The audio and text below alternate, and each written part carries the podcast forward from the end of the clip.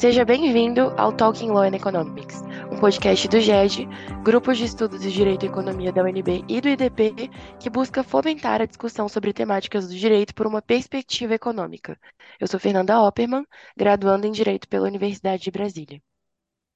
Eu sou Fernando Meneguin, professor dos mestrados de Administração Pública e Economia do IDP. O episódio de hoje do nosso podcast tratará da relação entre direito urbanístico e análise econômica do direito.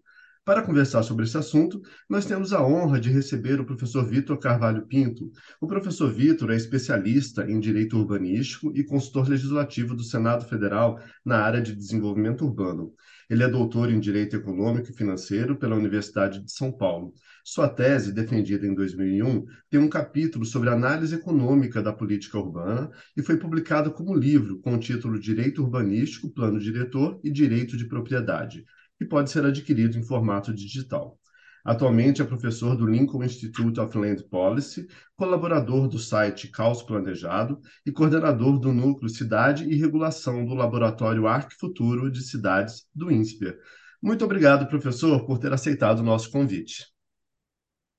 Eu que agradeço, Fernando, Fernanda.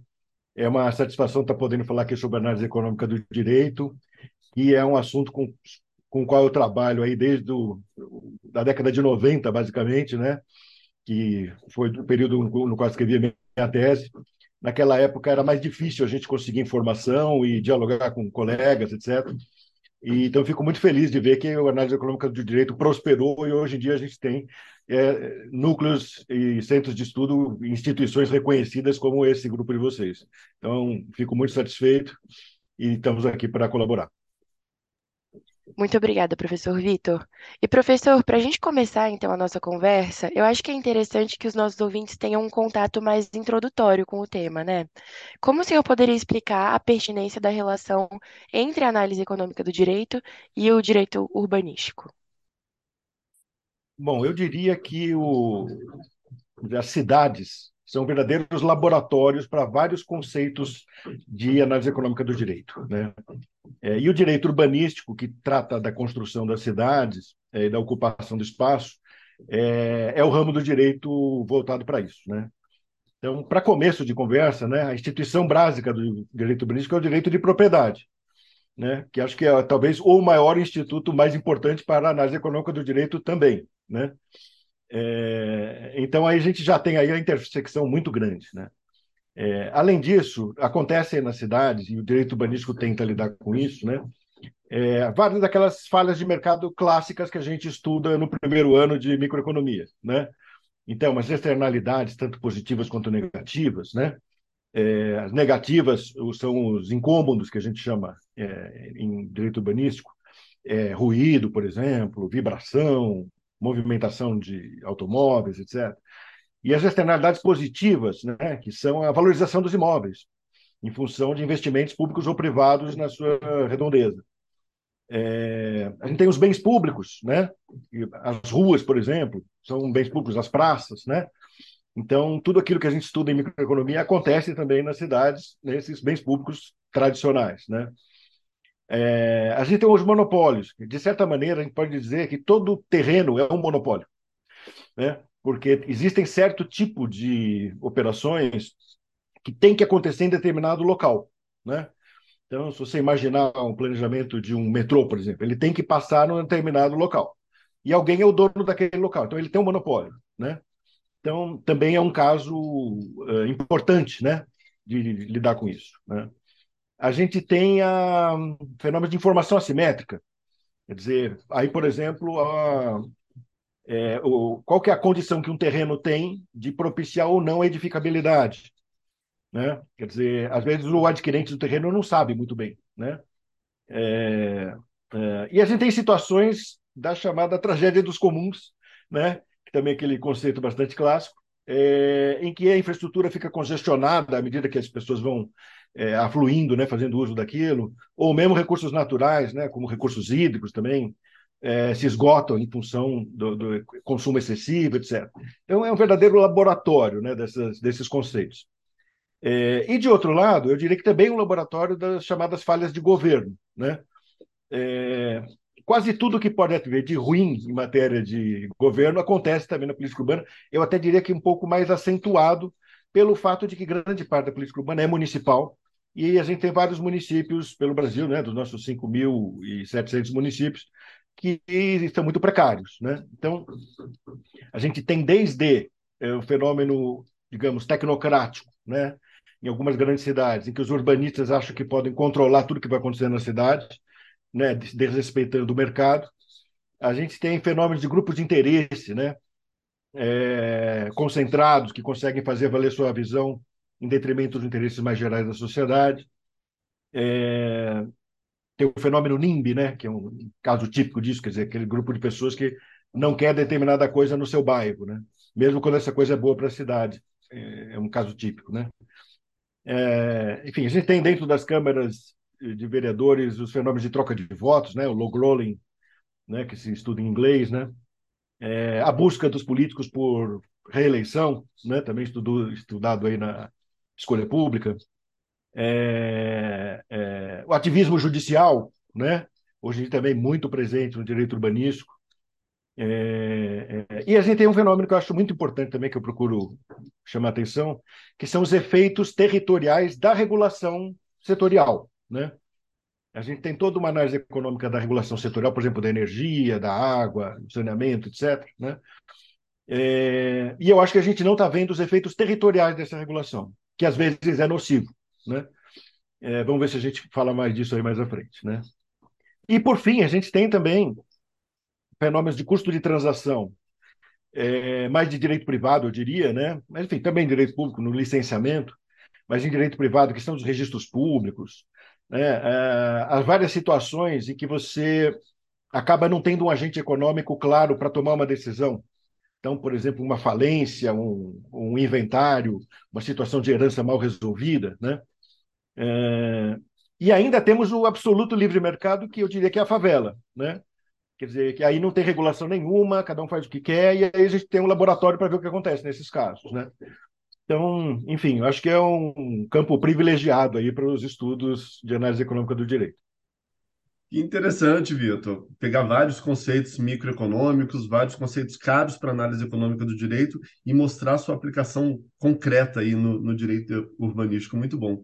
Vitor, ainda então, agora entrando né, na parte aí da, das nossas cidades.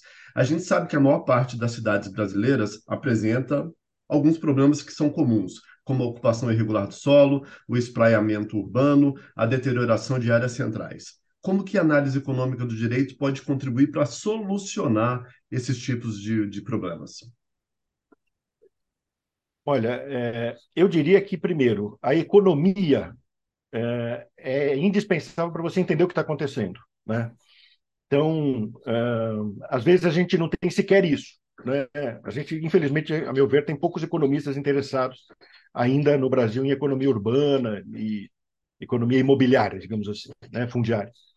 É, então, a economia é fundamental. Sem economia, você não vai nem entender o que está acontecendo, quais são as causas, é, etc. Né? Depois, claro, um direito para a gente tentar achar uma solução, digamos assim. Né?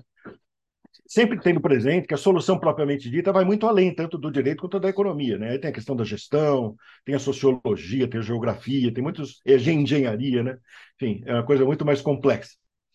Mas, é, então, eu diria o seguinte: por exemplo, vamos começar pela deterioração da, das áreas centrais. Né?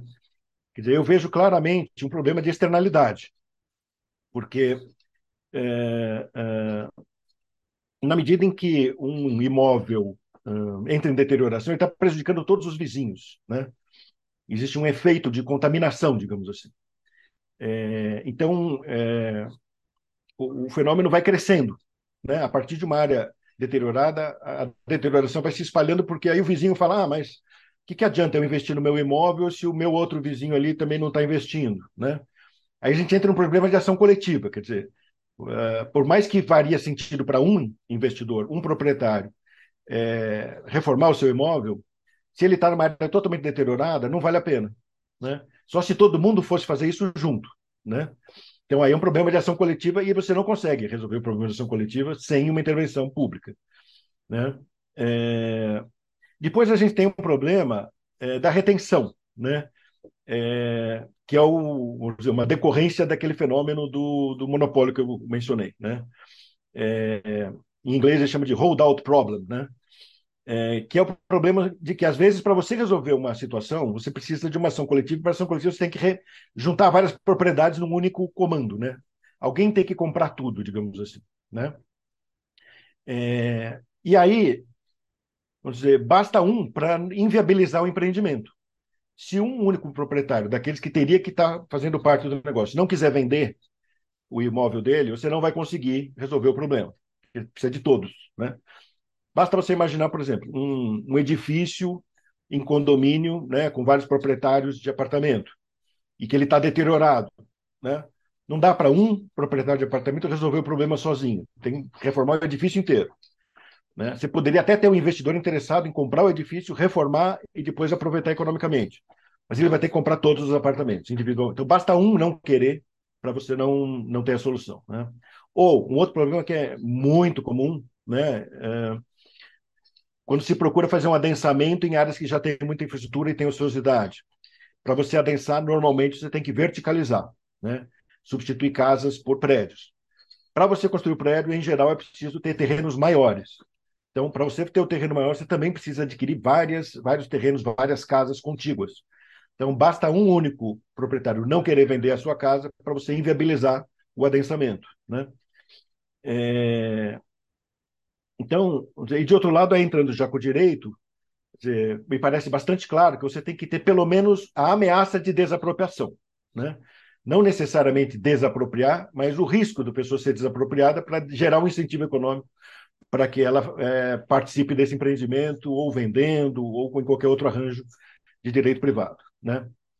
É, e na desapropriação também tem uma análise econômica a ser feita, né? É, é, que a desapropriação, tal como a gente trabalha com ela no Brasil, é um processo em que uma das partes não pode ter vantagem, que é o proprietário. Né? né, por uma interpretação que você faz aí do, do, interesse público. Né? Então, o poder público não pode jamais pagar um centavo a mais do que supostamente vale o imóvel. Isso gera um problema, né? porque a tendência então, é avaliar para baixo, você fazer propostas para baixo, e aí o proprietário também não vai aceitar, então tem, vai para a judicialização. Né? Então, acho que é uma, a, trabalhar com algum modelo de desapropriação ou de outro arranjo, em que o proprietário possa sair ganhando também, né? é, para você permitir, então, o encontro das vontades aí, é, num, num, acordo voluntário, seria um trabalho importante de análise econômica do direito. Né? É, e a gente ainda tem uma análise econômica do direito intertemporal, né? Eu acho que é um trabalho ainda a ser trabalhar, vamos dizer, divulgado um pouco mais, que é a seguinte situação: você tem as regras urbanísticas vão evoluindo ao longo do tempo, então, e elas em geral vão ficando mais restritivas. Então, por exemplo, acessibilidade. Hoje em dia você não pode fazer um edifício sem acessibilidade para o cadeirante, pessoas com mobilidade reduzida. Mas no passado não era assim, não havia essa exigência. Então, grande parte dos edifícios que estão aí não preenchem o requisito, mas eles continuam válidos, né, eh, porque foram construídos dentro da lei. Mas quem quiser reformar agora vai ter que cumprir o requisito. Né? A lei exige isso. E aí se torna, às vezes, inviável. Quer dizer, você não consegue cumprir o requisito, é, porque é muito rigoroso. Né? Vale também para as exigências agora de bombeiro, né? prevenção de incêndio, tem exigências extremamente mais rigorosas do que existiam há 30 anos atrás. Né? Então, acontece o mesmo fenômeno. Para você reformar, tem que cumprir todas as exigências, às vezes colocar uma escada a mais, um elevador a mais. São exigências muito drásticas. Né? Então, é, acaba que é melhor não fazer essa reforma. Né? Então, essa é parte do direito intertemporal também tem uma análise econômica a ser feita. Né? É, é, e tudo isso, então, dificulta o chamado retrofit, que é esse investimento na cidade já existente, nos edifícios já existentes, que todo mundo acha que é a melhor coisa a ser feita nas cidades, que é o que as cidades mais precisam. Né? Mas como fica muito difícil para o empresário fazer isso, ele vai buscar terrenos livres, né? terrenos mais distantes da malha urbana, áreas de expansão urbana e aí nós caímos já no outro problema, que é o espraiamento urbano, né? que também é um fenômeno muito nocivo para as cidades, quer dizer, o crescimento horizontal excessivo, né? com grandes áreas não aproveitadas, ociosas, e os loteamentos acontecendo em áreas cada vez mais distantes. Né? Então, é, eu vejo essa questão do espraiamento, de um lado, como uma decorrência disso que eu falei anteriormente, nas áreas centrais, né? que não tem terreno. É, e, de outro lado, eu entraria naquela questão que eu falei anteriormente da, dos efeitos indiretos de políticas setoriais. Né? Então, vamos pegar aqui. Bom, o sistema viário ele é um bem público gratuito, tá certo? As pessoas basicamente não pagam para andar de carro. Então, quando se constrói uma, uma, um sistema viário para acessar uma área distante da cidade, você está subsidiando a ocupação dessa área distante da cidade. Né? As pessoas não estão pagando a mais por estar morando longe. Isso vale também para as tarifas de serviços públicos. Vamos dizer, é, para você levar água para um loteamento distante, isso custa muito para a empresa concessionária. Mesma coisa para energia elétrica. Né? É, mas esse custo não é internalizado pelo morador a pessoa vai pagar a mesma tarifa que ela pagaria se estivesse morando na área central, né? Então a gente, isso vale também para a mobilidade, né? Vamos dizer, a tarifa de ônibus para quem mora distante não é diferente da tarifa de ônibus para quem vai andar só um quarteirão na área central da cidade. Então, na verdade, existe um sistema de subsídio cruzado é, que, a meu ver, também estimula o espraiamento urbano, né? É, então, enfim, a gente tem, tem várias decorrências aí, né? E, por fim, a questão da informalidade, eu também vejo, em parte, como um problema de efeito perverso da regulação. Né?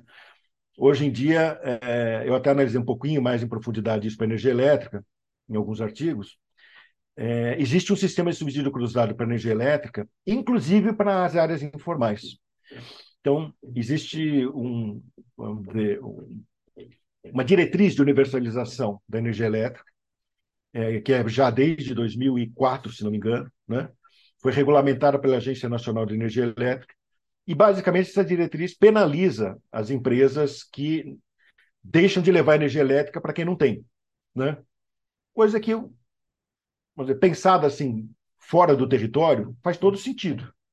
Mas quando você entra com o território, você vai verificar o seguinte: bom, mas as pessoas que supostamente precisam de energia podem estar morando em área de risco, elas podem estar morando em área de proteção ambiental, né? elas podem estar morando em algum assentamento que desmatou a Amazônia. Né? Então, a, a, regulação setorial não leva isso em consideração. Né? Então, é, na verdade, serviu como um grande incentivo à ocupação dessas áreas ambientalmente frágeis, né, a meu ver. É, e eu acho que a gente tem o risco da mesma coisa acontecer agora com a água, né? porque o novo marco do saneamento básico também adotou a política de universalização, e colocou em lei metas muito ambiciosas de universalização, sem explicar o que é universalização. Né? Então, a interpretação, vamos dizer, mais comum é essa mesma que foi adotada para a energia elétrica, né? que não leva em consideração o assentamento. Então, também eu vejo um risco grande aí. Né? Na verdade, a Agência Nacional de Águas e Saneamento Básico está regulamentando, está elaborando a norma sobre esse assunto, né? É, então, pode ser que ela faça uma norma boa que leve em consideração o meio ambiente, a defesa civil, o urbanismo. Né? Vamos aguardar. Mas eu acho que, é, enfim, a análise econômica é fundamental para a gente entender o que, que realmente está acontecendo, quais são os incentivos né, que explicam a cidade que a gente tem aí. Legal, professor. Muito interessante ver como a análise econômica do direito pode contribuir tanto. Mas, professor, para a gente dar seguimento, então, a regulação urbanística por meio de planos diretores e de leis de zoneamento é uma das mais detalhadas que existe. Ela estabelece regras sobre o que pode ou não ser construído em cada terreno. Em tese, há um fundamento econômico para sua existência, que é a redução de externalidades negativas. Até que ponto esse objetivo é atingido? A teoria da escolha pública, né, da public choice, é relevante para descrever como essas leis são elaboradas e aplicadas? Fernanda, é, eu vou começar explicando aqui para o nosso público como funcionam esses índices urbanísticos, né? Como é que funciona uma lei dessa? Eu até convido os interessados a tentar é, ler a lei do seu município, né? O seu plano diretor ou lei de zoneamento. Eles vão descobrir que é quase ilegível é extremamente hermética essa legislação. É, basicamente, só os arquitetos conseguem entender. Né? É, acho que eu consigo pelos anos de treinamento aí como advogado na área, né? mas é muito, muito difícil. Né? É, e o quanto que ela é detalhada. Então, para cada terreno da cidade, existe uma definição do quanto se pode construir, qual é a distância que ele, a construção tem que ter do terreno vizinho, da rua, do terreno dos fundos, né? a altura, é, outras exigências, hoje em dia, de resiliência, de absorção da água da chuva. A quantidade de normas que incide sobre um único terreno para você construir é impressionante. Né? E depois a gente tem também o uso do, da edificação depois de pronta. É, que a gente sabe que algumas áreas são residenciais, outras são comerciais, etc., né? industriais, mas o grau de subdivisão desses conceitos, né? tem vários tipos de residencial, tem vários tipos de comercial, vários tipos de industrial, etc., é, é impressionante. Então, realmente é uma coisa incrível. Né? É, então, às vezes, por isso que quem quer abrir um negócio, né, ele tem que fazer uma consulta prévia para saber se o negócio que ele quer dá ou não dá para acontecer naquele imóvel que ele quer alugar. Né? É, então, para quem tem um pouco de treinamento econômico, né, um, certos conceitos de, de mercado, né, logo vê que não faz sentido. Né? Quer dizer, o grau de detalhamento é, é excessivo. Quer dizer, ninguém conseguiria imaginar, por mais sofisticado que fosse o computador, né, por mais treinado que fosse o urbanista, uma capacidade tão grande de saber qual que é o melhor uso de cada terreno. Né? É, então, é um problema grave que a gente tem, não é exclusivo do Brasil. Né? É, hoje em dia, nos Estados Unidos, por exemplo, está tá havendo muita discussão sobre isso. Né? Existem outros sistemas que não, não são tão detalhados, mas a gente ainda está aqui no Brasil nesse sistema, digamos, bem antigo, de, de extrema detalhe, extremo detalhamento. Né? Então, é, em tese, você segrega os usos para justamente evitar incômodo. Né? Então, a regra básica é segregar principalmente a residência. Né? O uso residencial, as pessoas gostam de ter tranquilidade, não ter barulho, não ter carro passando, é, etc. É, mas, vamos dizer, já é um sistema um pouco frágil, em que muita, muito incômodo passa. Por exemplo, vamos supor que seu vizinho faz uma festa né? É residencial, mas ele está fazendo barulho. Ou ele põe um aparelho de som muito alto, também vai te dar, vai incomodar, né? Então, o simples fato de ser ou não ser residencial não é uma aproximação boa para você evitar esses incômodos, né? E de outro lado, você tem um efeito indireto ruim, né? Que é você eliminar as sinergias que existiriam se o mercado fosse mais livre. Então, por exemplo, vários usos não residenciais têm sinergia com o uso residencial, é, como, por exemplo, farmácia, é, padaria, né? Esse pequeno comércio do bairro que as pessoas gostam de poder ir a pé. Então, a gente tem várias regiões do país e que a segregação é tão extrema, o residencial, que até para a pessoa acessar um serviço básico desse, ela tem que ir de carro, né? porque o zoneamento não permite ter uma padaria ali nas proximidades da casa dela que ela possa ir a pé. E pior ainda, a gente ainda faz habitação popular nesse sistema. Né? Grandes conjuntos habitacionais, que a gente fez até recentemente, é, as pessoas vão morar lá e não tem uma padaria para ela poder ir a pé. Então, uh, então, realmente é um sistema que não está funcionando muito bem. E acaba favorecendo o automóvel, né, que também é outro problema aí muito mais amplo, né? inclusive com mudanças climáticas, poluição, etc. É, é, claro que existe um trade-off, né? A gente também não vai falar assim, olha, não tem que ter regra, etc. Não, só para exemplificar aqui para o ouvinte, né? Por exemplo, a gente tem recuos da edificação com relação às divisas do terreno, né? Por que, que isso, em tese, é bom? Porque aumenta a iluminação, aumenta a ventilação do edifício. Né? Vai ter mais janela, vai ter mais sol batendo, etc. É evidente que isso é uma coisa boa. Né? Mas, por outro lado, dificulta você fazer uma, um adensamento nesse terreno sem remembrar com os imóveis vizinhos. Aí a gente gera aquele problema que a gente comentou anteriormente, né? da, da retenção, etc. E também prejudica, vamos dizer, a, a, a vitalidade da rua. Né? Dizer, a edificação muito distante da rua é ruim para o pedestre. Pedestre gosta de vitrine, pedestre gosta de calçada, pedestre gosta de loja. Né? Então, aquele edifício que fica lá longe, afastado e com um muro ou uma cerca, torna a experiência do pedestre muito negativa. Né? E quando você não tem pedestre, também é um caminho para degradação. Né? É, então, enfim, é interessante a política urbana que está tudo muito interrelacionado. Né? Tudo que você pensa tem trade-off e tem a ver com algum outro fenômeno importante. Né? É, é, e a gente tem, vamos dizer, hoje em dia, uma análise já mais ou menos consagrada de economia política, uh, que mostra o efeito dessa pressão dos moradores para não permitir o adensamento do seu bairro. Né? Que a gente chama de NIMBY, né? Not in my backyard, é uma expressão em inglês que significa não no meu quintal. Então, ela significa basicamente o seguinte: uh, reconhece-se que determinada coisa é importante, né?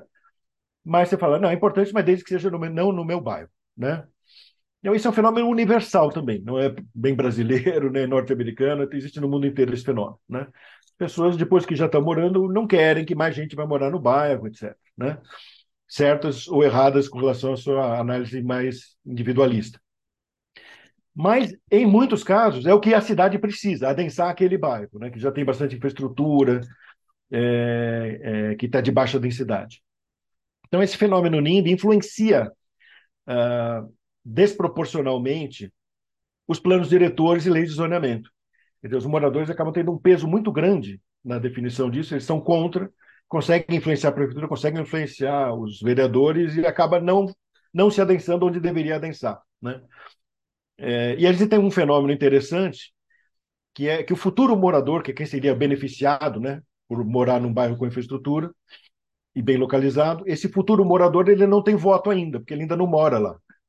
Quem tem voto é quem já mora. Então, é, acaba tendo também esse problema assim, de representação. Né?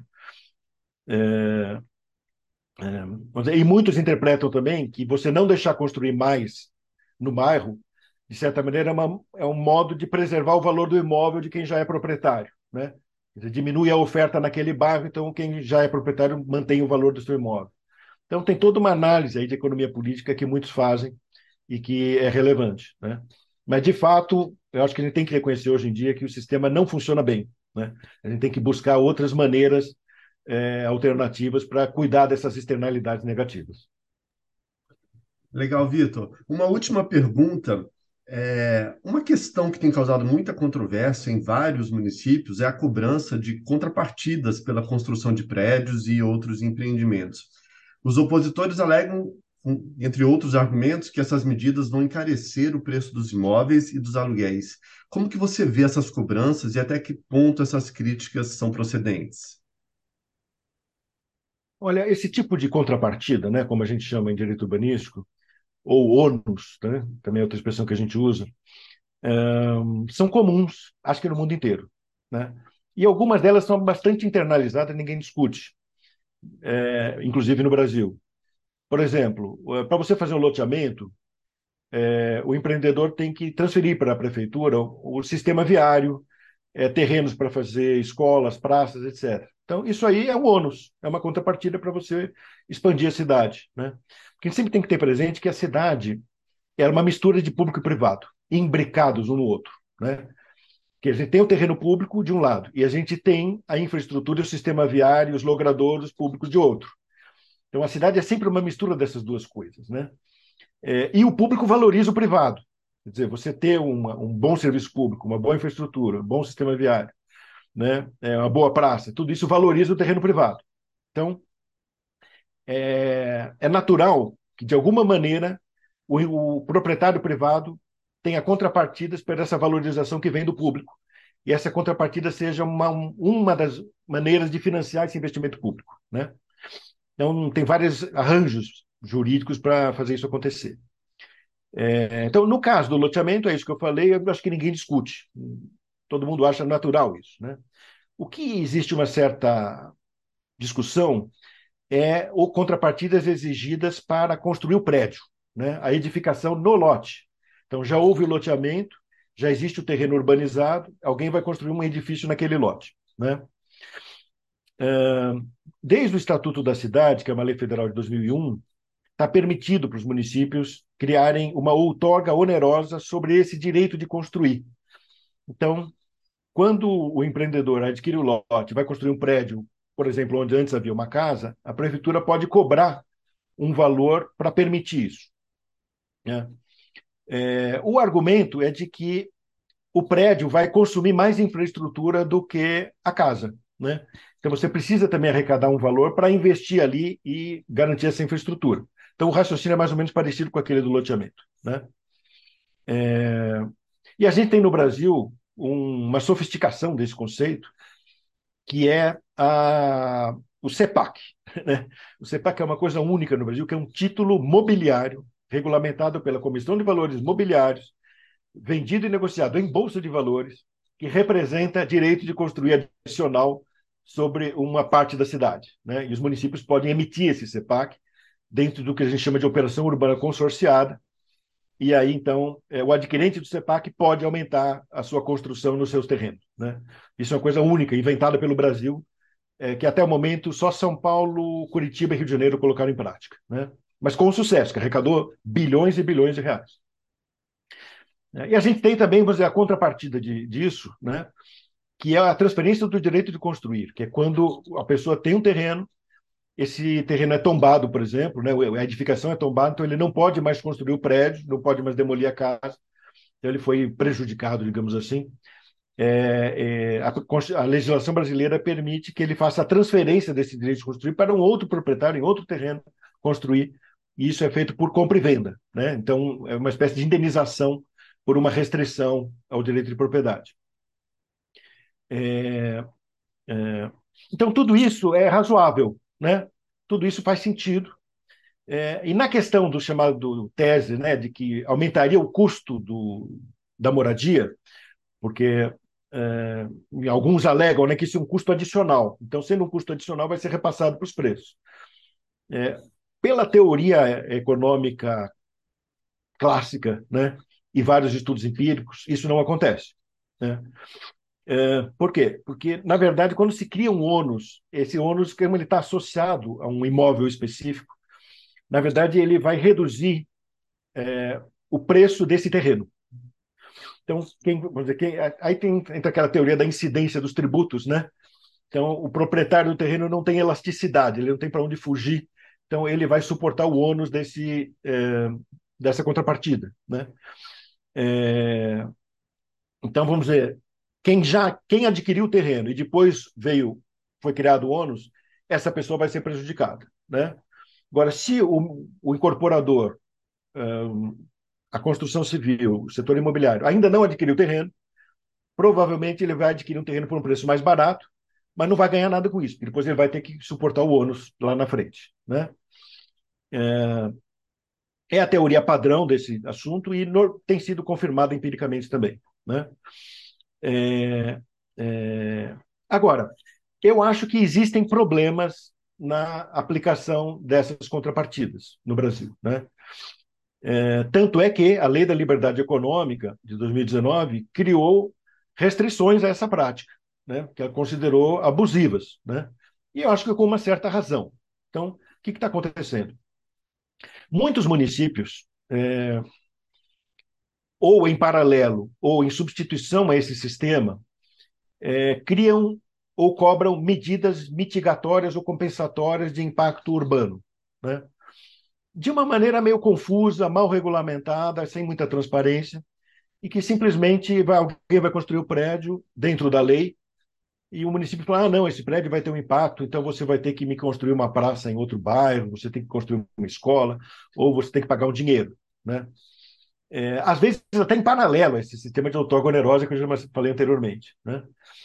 É, e aí não tem muito critério. Né? Às vezes, em muitos casos, não tem muito critério. É, então, realmente, cria uma insegurança jurídica muito grande. Né? É, a gente também tem uma, um outro fenômeno né, que muitos municípios têm adotado, que é a redução de coeficientes de aproveitamento, para depois cobrar essa autogonerose. Então, vamos supor que um, determinado local o coeficiente de aproveitamento era de quatro vezes a área do terreno. Né? Um terreno de mil metros poderia ser construído quatro mil metros de edificação, mediante verticalização naturalmente. Né? Uh, aí, numa mudança de plano diretor, fala: não, agora você só pode construir coeficiente 1, só mil metros. Os outros 3 mil metros você vai ter que adquirir da prefeitura. Né? Uh, aí a gente tem um problema meio complicado, né? Vamos dizer, é, que vai haver uma redução do preço desse imóvel. É, e aí entra um problema de direito adquirido que a gente não vai discutir aqui hoje, mas é, me parece que em muitos casos não se justifica. Né?